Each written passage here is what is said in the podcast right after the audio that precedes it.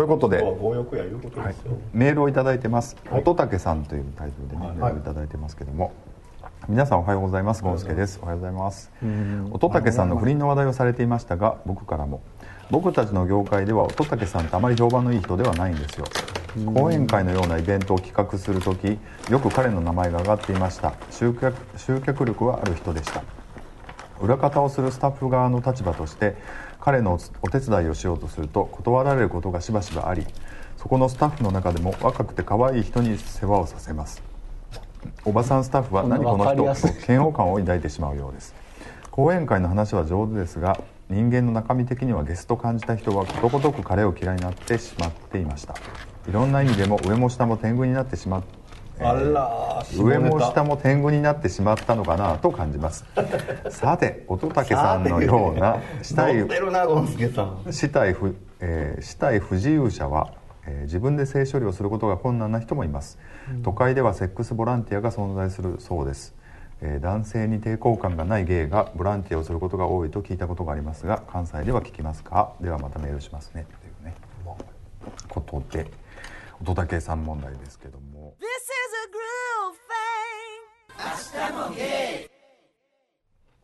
ということらしいんですけども、うん、まあなんかそういうやっぱり知る人ぞ知るそういう裏の情報みたいなのが、うん、やっぱり絶対こう業界的には蓄積していくじゃないですか、うん。それであんまりフォローしてするような論がなかなかそうそう。いう時に一気にこう吹き出ちゃうっていうか、ね、いや自分も知ってるよみたいな、言うけどみたいな。芸能人とかもそうですもんね。なんかそのやっぱ手癖が悪い人とかって、やっぱ日常的にそんなんしてるか何かあった時に擁護されないっていう。か、むしろなんかいろいろリークされちゃうみたいなね、まあでも結局普通のおっさんやったってことですよね、乙武さんっていう方はね、別にね乙武さんに限らず講演会でお手伝いしてくれる人もね若い可愛い子とおばちゃんやったらじゃあこっちでってなると思うし、うん、まあでもそのそういう差別何？女性差別的なことをしないイメージを持ってる人からしたらすごい裏切られた感はあるんちゃう？やっぱりね。そういうことになると、ね。うん、でもやっぱりねその健常者っていうか人からしたらなんかどっか哀れみを持ってるじゃないですか、うん。なんか哀れみを持ってる。でもそんなことは表には出さないみたいな、うん、なんかやっぱりちょっと上から見てるみたいなところを、うん、なんか覆されると、うん、なんかよれ余計なんていうんですか、うん、出してないものがあったのに、それをさらにこうなんかこう、うん、バーッとひっくり返されると、うん、なんか変な感情が出てくるっていうか。うん。そうね、そういうところはあったのかもしれないね、うん、まあ乙武さん本人を僕知らないんでね。何、うん、ともそういうのはあれですけど、うん、まあまあ。ということで。でもあの芸能人とかでもさなんか大体あの裏のでなんか立ち悪い人とかって、みんな最近こうネットニュースとか見てたら、大体それ出てるって現場スタッフの話みたいなのばっかりじゃないですか、やっぱりどんな業界の人でもやっぱその現場の人を大事にしない人っていうのは一番やっぱ足元救われてんなみたいな、そうなんかな、やっぱりね、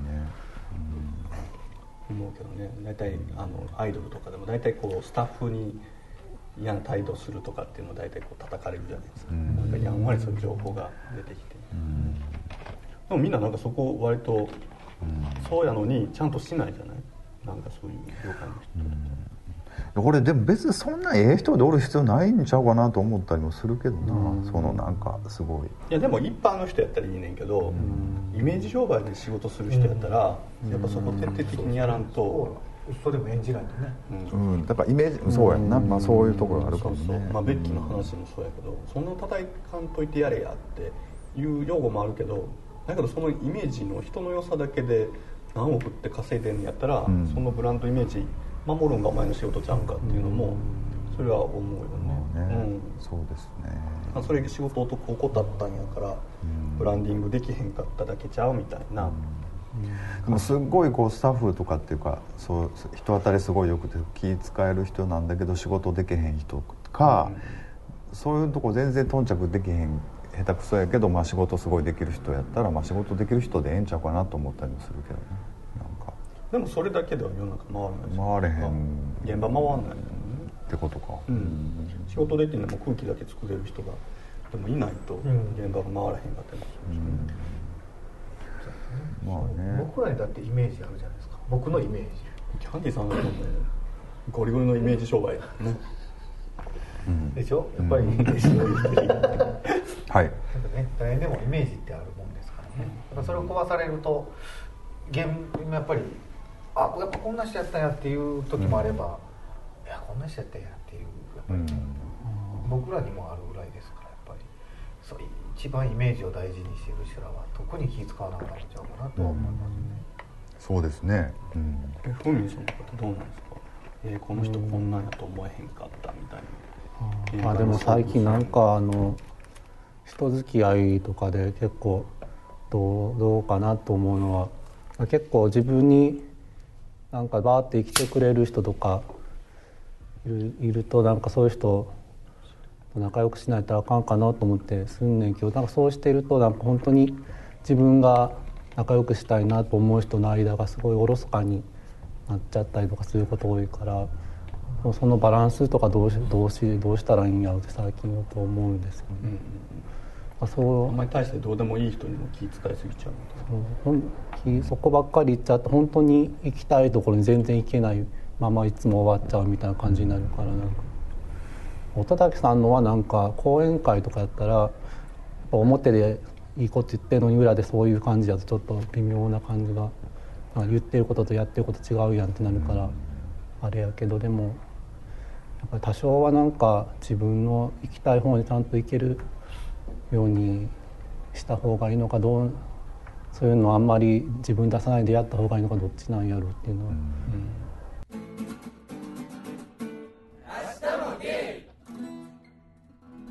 大事なのかなやっぱり。まあでもあれはねイメージの場合って。結局相手のペースに振り回されがちじゃないですか、相相手のペースを大事にしてあげようってなっちゃうから、うん。しんどいですえ、まあでもイベントとかじゃなくて普段遊ぶ遊ぶ相手とかでもなんか誘われると悪いから行ってるとなんか本当に遊びたい人と遊べなくなったりとか。えなんかあるんですか？僕もそっちキャンディーさんそう言えやんもう。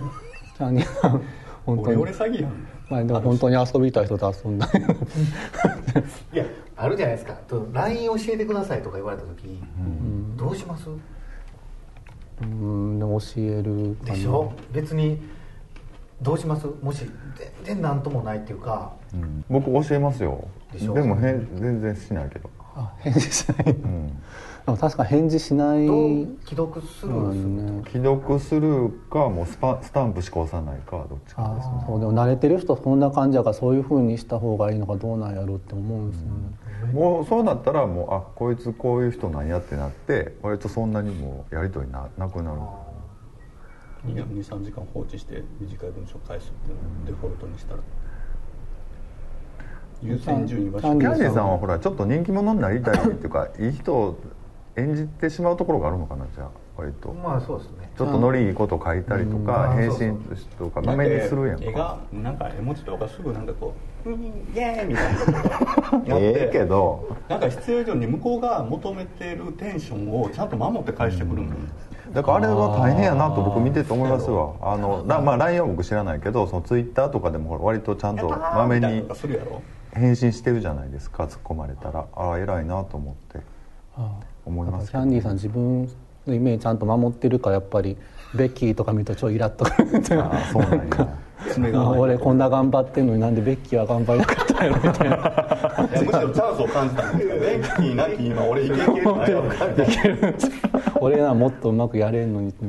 そののちっちゃパツにしてカラーコンタクト入れてなんかハーフタレント枠に行くかもしれんよな。片言でそうなんしないですけどね。でも断りづらいというか昔ほんまにまだ3年前4年前とかやったら「え僕 LINE してないんですよ」とかね、うん。逃げれてたところもあるんですけど、うん。今そんな期間じゃないですか、うん。確かで教えてくださいって言われた時にいやあんまり返さんし LINE はっていう断り方も悪いかなと思うんでとりあえず教えるんですけどね、こっちから LINE することはない。もちろんないですけど、うん。もう来たやっぱり来たテンションでうん。返してあげないとっていう僕の中の中であるんで、うん。って思うとかやっぱなんでそんなん返すの？あのテンションを。返すのは大事やけど、ねちょっとテンションは落とさんそうやな、別に何とも思ってないんやったら。楽しいと思ってくれてるんで楽しんでくれてるみたいな。あ俺の連連絡嬉しいんやみたいに捉えられるから。嬉しくはないみたいな来たら返しはしますがあなたからの連絡が嬉しいわけではございませんっていうのはちゃんと伝えないどんどんな感じで返してる例えば「了解しました」とかも「了解しました」丸なのか「了解しました」丸なのか「了解しました」びっくりマークなのか「了解しました」ヤッホーマークなのかでだけでも5段階で評価できるわけでしょ。もうそれもう絶対変えた方がいいもん。ずっと変えるし自分なんかびっくりマークつけるかつけないかでもちょっと悩む、そのどっちのテンションでいったらいいんやろうって、ー基本の体勢がびっくりマークなんですよ、うん。そこそこは絶対なんですよ、だから相手が丸できてもこっちはびっくりマークなんですよ、相手回ってきても。そその体勢はもう出来上がってるんで何言われましたもんな。基本な。まあええんちゃう？その、うん。うんもうしゃあないやん。そうやってもまあうそうですよ生きてきてんから。しゃあないですよね。今更ですもんね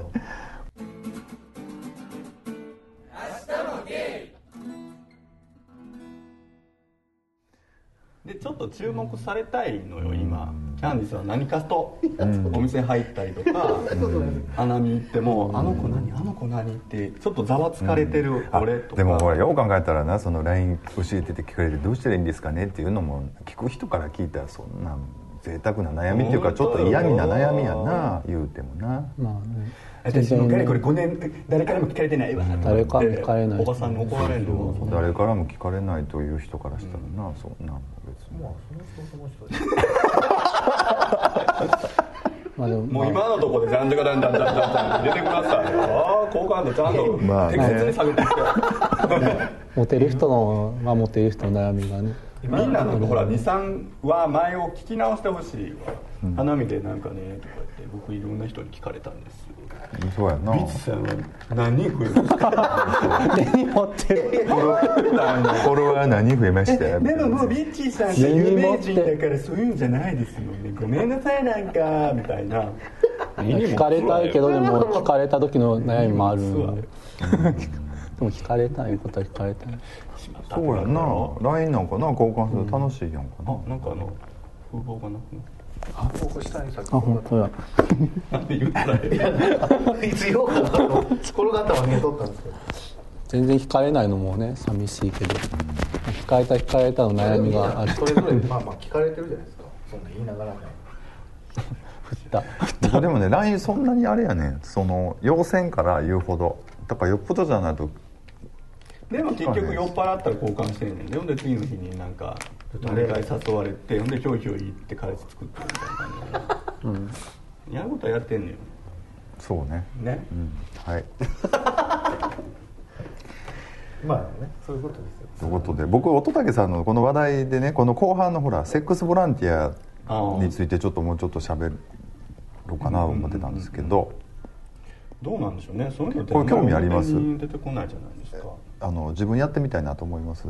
うんないです。僕ないんですあんまり。何をするセックスボランティア。だから抜いてあげるっていう感じかな。男。まあ手か口か。手か手。口は使わへんやんそんな。まあ道具とかでいいんやったら全然でもね。うん。でも病院とかでもそういうのあるっていうあるっていうのを聞きますね。ボランティアだったらね全然ありやと思いますやればとやれますけどでもやっぱりその知的障害のあの人たちの情報とかを見ててもやっぱりそういうせしゅあのそういう障害あの、うん。としゅあのセックスの話題とかも、うん。やっぱ結構リアルな問題で結構あるから、うん。そういう情報もあったりするけどやっぱり必要なことですもんね。なんかその生理現象をちゃんとこううそ解消していうくだからそのなんかでもだから僕全然知らないから、あどんな感じでまあどんなことなのかなと思ってそのボランティアっていうのがね、置き換え的にわーっとこうまあそのお尻拭いてあげるみたいな勢いでわーっとやって終わりなのか、もうちょっとこうなんかコスプレとかして雰囲気出してこうなんか。やるもんなのかちょっといろいろ妄想してたんですけど。あそそこまで。うそこまでやった人の目がめっちゃ笑ってないとかやったら余計嫌じゃないですかでもそんなそのやってもらう人もなんかそいやいやでもないけどその機械的にはあってねやられてそれでええのかなと思ったりとかしったりしてなんかちょっとした恋人気分みたいな演出もないといけないのかなと思ったりでもほら韓国とかに赤すりとか行ったら、んなんかおばちゃんにこうやってやってもらってるうちに「なんかシャシャって抜かれるとかってそんな感じですか？向こうはもうなんかほんま「はいはいあーはい」みたいそうかな。あー抜か。れた方は「あー抜かれた方だ」みたいな。ああもうタイのマッサージみたいなことまあ、な日本でも風俗そうじゃないですか、うん。風俗はでもほらちょっと疑似恋愛的なさ要素があるから高い金払うわけやん。あるとことないとこあるんですよね。やっぱりもう本当に、さすが風俗俗はノン系ん。風俗は何得意や千円か払って、うん。もう本当にソファーみたいなところで抜いてもらうだけとか、うん。もう全然あるんでもう全然そのねまたがい金でソープとか行くんやったら、まあ、それなりの入ってからのなんかうん。一緒にシャワー浴びてとか、そんなのはボランティアやったら機械的なかな。でもそんなんで満足なんかやっぱり。そそうでしょ。のやっぱ抜けたらそれでいい。もう何をおにんにんをこうちょっとバーってしごいてもらうだけでもそれでいいってことなのか。だって自分でできないんですよだからとにかく代わりの手があったらああそうか。それはももう。ありがたい話いやでもそれはでもちょっとかわいそうやなと思ってしまうね。なんかやっぱりね。うん。なんかちゃんとセックスししたらいいのに。できるようになったらいいのになと思って。そのうちねでも脳波とかでね動くようなものが開発できるんじゃないですそうか。差し込んだ。らうん。なるほど。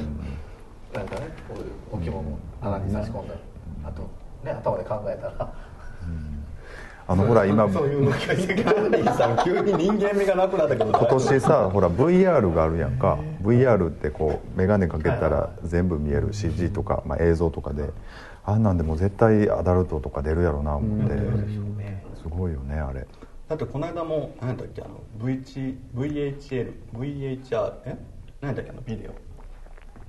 ビデオ？VHS? VHS VHS、あの何やったっけあの伝説の裏ビデオ。あうん、AV 洗濯や。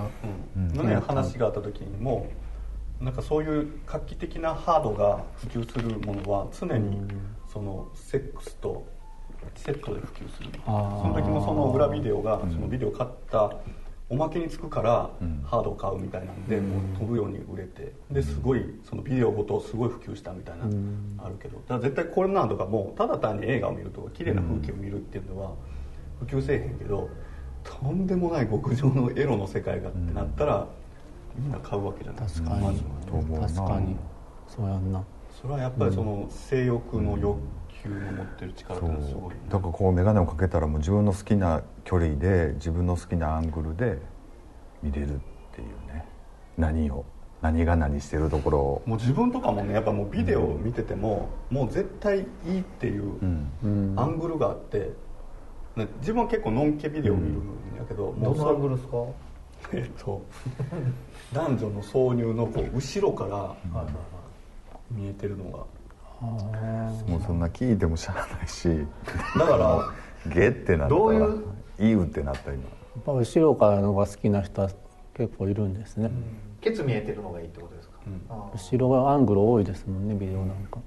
うん。僕下アングルがいいかもしれないですねタッチバックを下から撮ってるやつ？まあ正面でも。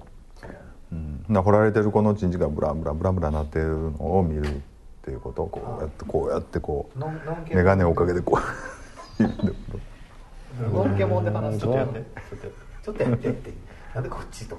でもそでも今 VR 結構いろいろなんか今年出てるじゃないですか。ほんならその野球場のもうそのグラウンドにカメラを置いてそれをもう家から見るとかあとコンサートステージから見るとか結構いろいろ。でも携帯でもあるじゃないですか。こうこう見てたらだんだんうん。変わるやつ。そうそうもうあんな感じでしょあんな感じがもう全部やな。視界全部が。視界全部にってことでしょ。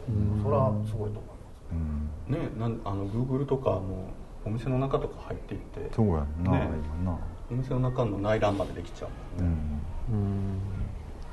そうそう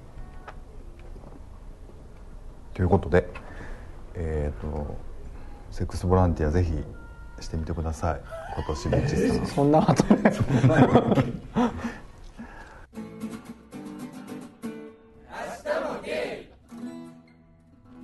も知り合いでいましたけどね働いてるっていう。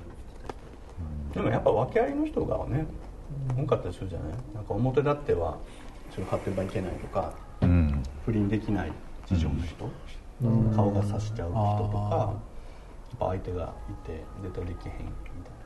秘密練習みたいな、だから意外と聞くとなんか割とすごい見た目もよいいいい年代の言ったら買われる側からしたらめっちゃなんでこんな人お金払ってもやりたいみたいな人が意外とお客さんになったりとかからもうあったりするっていうから必ずしもなんか表でそういうのができへんから欲求を満たすために来るわけじゃないから、逆にその普段欲求を満たせない人とかって、銭湯とか行って、もうそのた安いお金で数チャンスを得てどうにかしようみたいなやっぱそっちの思考に行く人の方が多いと思うんやんか、ね。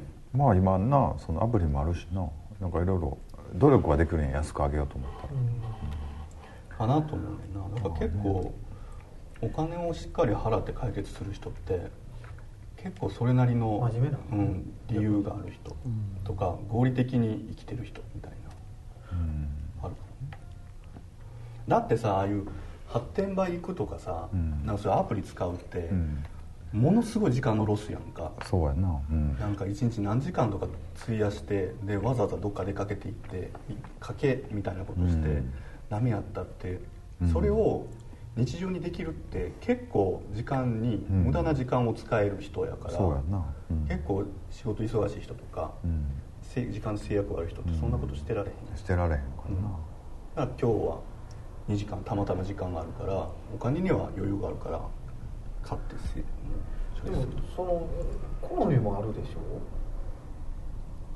ょ？買う人も、な、うん、そらそう選ぶそれと選ぶやんかだって。そんないます？いっぱいあるよ。調べたら。とい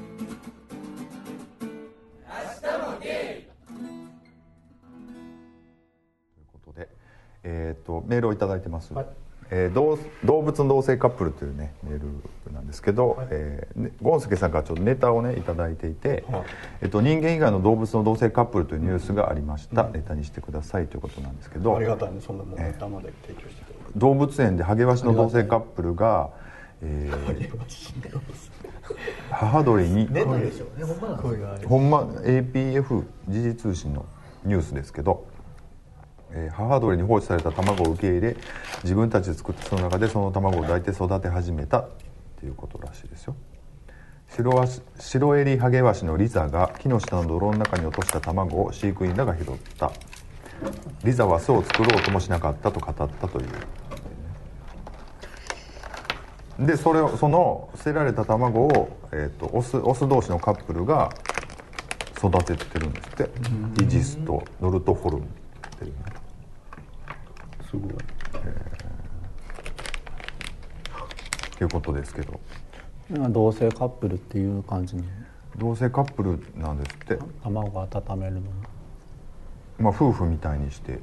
それは本能的には卵を粒温めようとしないですよねどうそうなんだろうね、うん。卵が温あると温めたくなる。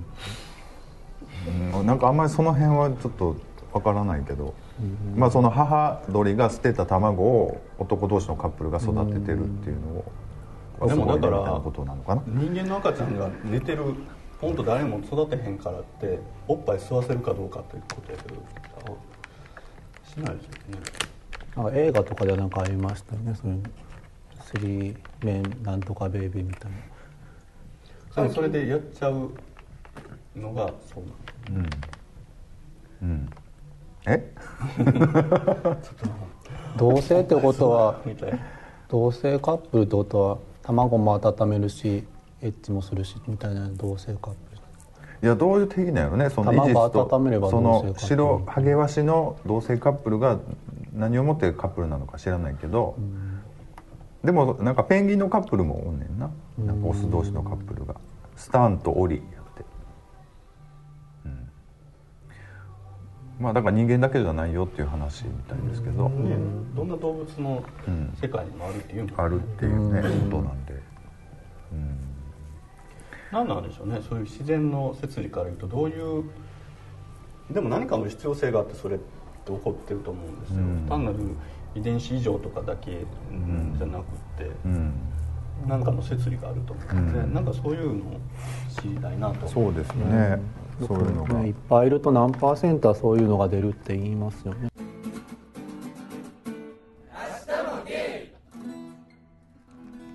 キャンディさんがずっとさっきから何ですか？売り線で見てるんですか？いや今ちょっといっぱい出てくるんで売り線で調べてなんか大阪で調べよう。売り線。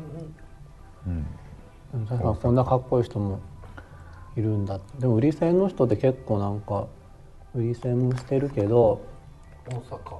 エッチする相手も探してますみたいな人も結構いますよね、まあもともとそういうことが好きなんですね、うん。好きなんでしょうね。でもいろいろ経験値わかるでしょうね。いろんな人とやったらね、やっぱり仕事でやるのと普段やるのとはちょっと違うん違ですよね、うんかな、いっぱいある。いっぱいありますよ。なんかすごい初めての世界に入った人みたいな。え今はしこんなんあるんですか？今は調べたことなかった？何それそんな。へこんなんや。え調べたら知ってる人とか出てくるんじゃないですか多分めっちゃありますよ自分の。売り線いっぱいあるよ。ガッチリ系、あのガチムチ系とか出てくるけど。ちょっと顔だけ知ってる人であこの人売り線だったんだみたいな人とか出てくるじゃないですか。こっから？めまだ20次の20全部全部売り線って書いてます。確かになんか細々としたの売り線とかあるんですね和風売り線で全全部やっぱりお客さんついてるんですか？ねまあということでねぜひ。楽しんでい。ただきたいんですけど